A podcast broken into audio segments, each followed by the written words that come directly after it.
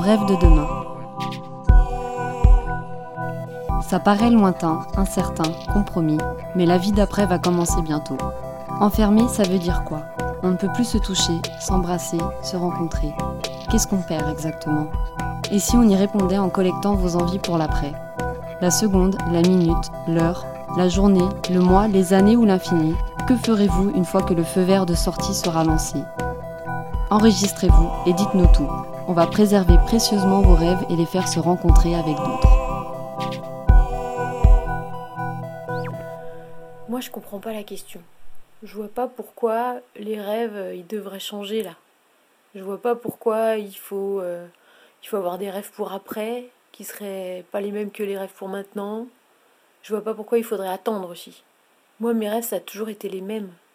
C'est qu'il y ait moins d'injustice, c'est qu'il y ait moins de souffrance, que les, pauvres, que les femmes, que les enfants souffrent moins, que les, sensibles souffrent moins, que les, malades, que les euh, étrangers, euh, enfin voilà, tous ceux qui, qui s'en prennent plein la gueule souffrent moins. Moi, c'est ça mon rêve.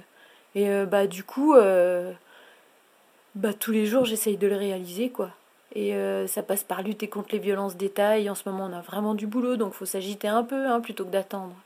Ça passe par, euh, par veiller euh, à, repousser tout le temps la gangrène du fascisme qui, est, qui, est, sans arrêt autour de nous, du racisme, à écouter un peu les autres. Et en ce moment aussi, on a beaucoup de boulot. Donc, ben, moi, j'aimerais bien que les gens, ils attendent pas, quoi.